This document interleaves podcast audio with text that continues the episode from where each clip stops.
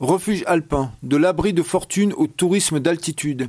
Exposition Saint-Javé-Mont-Blanc, maison forte de haute tour. Jusqu'en septembre 2023. Quelques mots de Jean-Marc Payex. Donc euh, merci au, service euh, d'Emma et au service technique pour, euh, effectivement l'adaptation. vous dire que les refuges, vous parliez des Savoies. L'Isère est un, est un voisin, mais dans les Savoies, il y a deux territoires. Il y a le territoire des montagnes et il y a le territoire de la plaine. Et il est clair que le territoire de la plaine a beaucoup de liens avec la plaine qui se continue jusque dans le Dauphiné et dans l'Isère, mais par contre, le monde de la montagne est un monde à part. Toutes les montagnes sont des mondes euh, à part. Et la Haute-Savoie et la Savoie ont la particularité d'avoir des montagnes et d'avoir des refuges. La notion de refuge, elle est maintenant euh, elle est codifiée. On sait ce qu'est un refuge. Il faut que ce soit un, établissement qui ne soit pas accessible par des véhicules. C'est la définition euh, du refuge.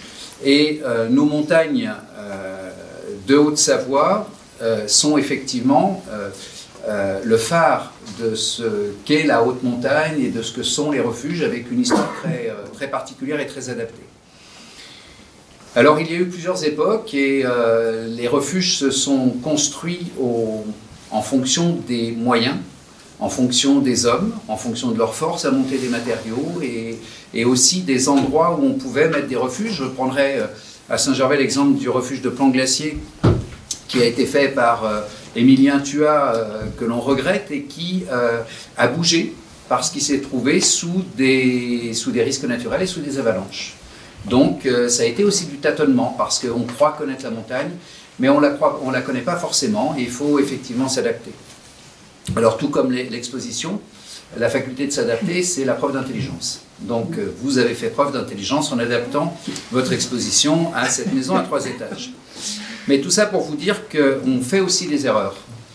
Et aujourd'hui, euh, par orgueil, euh, par vanité de, quelques constructeurs, on fait de grandes erreurs dans la montagne et dans son équipement.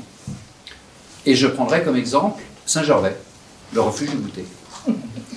Le refuge du goûter est une véritable erreur collective. On ne peut pas faire un bâtiment d'exposition universelle qui aurait eu sa place à côté de la Tour Eiffel à 3800 mètres d'altitude.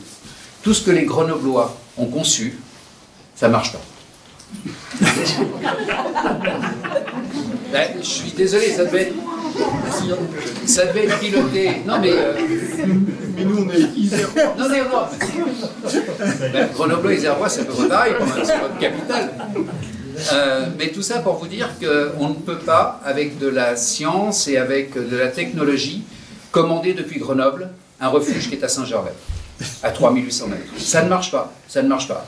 C'est l'un des refuges les plus polluants, euh, alors euh, que ceux qui l'ont conçu se vantent d'avoir conçu le refuge le plus environnementalement correct.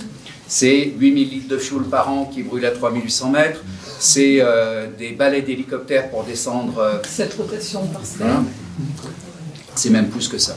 Ah Donc tout ça pour vous dire que l'exposition va nous amener à réfléchir et à se dire qu'il euh, faut redevenir humble et dans ce que l'on va construire à la montagne, il va, il va falloir le construire raisonnablement et de aussi euh, mettre le cadre de ce que l'on veut pour notre montagne.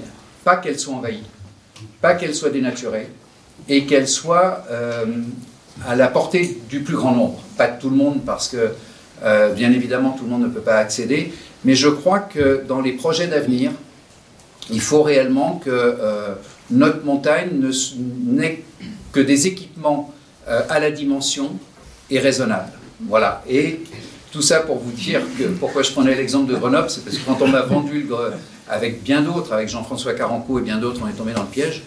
Euh, on nous a vendu quelque chose qui était extraordinaire et que depuis Grenoble, on pourrait faire ceci, on pourrait faire cela, et qu'on n'avait pas besoin d'hommes en haut. Et bien dans un refuge, et vous l'avez dit tout à l'heure, il y a la cabane et il y a l'âme.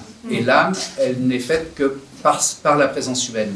Et on n'est pas là pour, euh, pour effectivement s'occuper de la technique, de savoir si les toilettes marchent ou marchent pas, mais on est là pour l'accueil et pour protéger des gens. Le refuge, c'est l'endroit où les gens se protégeaient se réfugiaient, où il y avait les secours. C'est ça le, vrai sens du refuge. Mais euh, c'est vrai qu'il faut qu'on fasse corps pour, que, pour redonner euh, un vrai sens à la montagne et à son équipement pour uniquement protéger et non pas pour aller faire des baptêmes ou des fiançailles.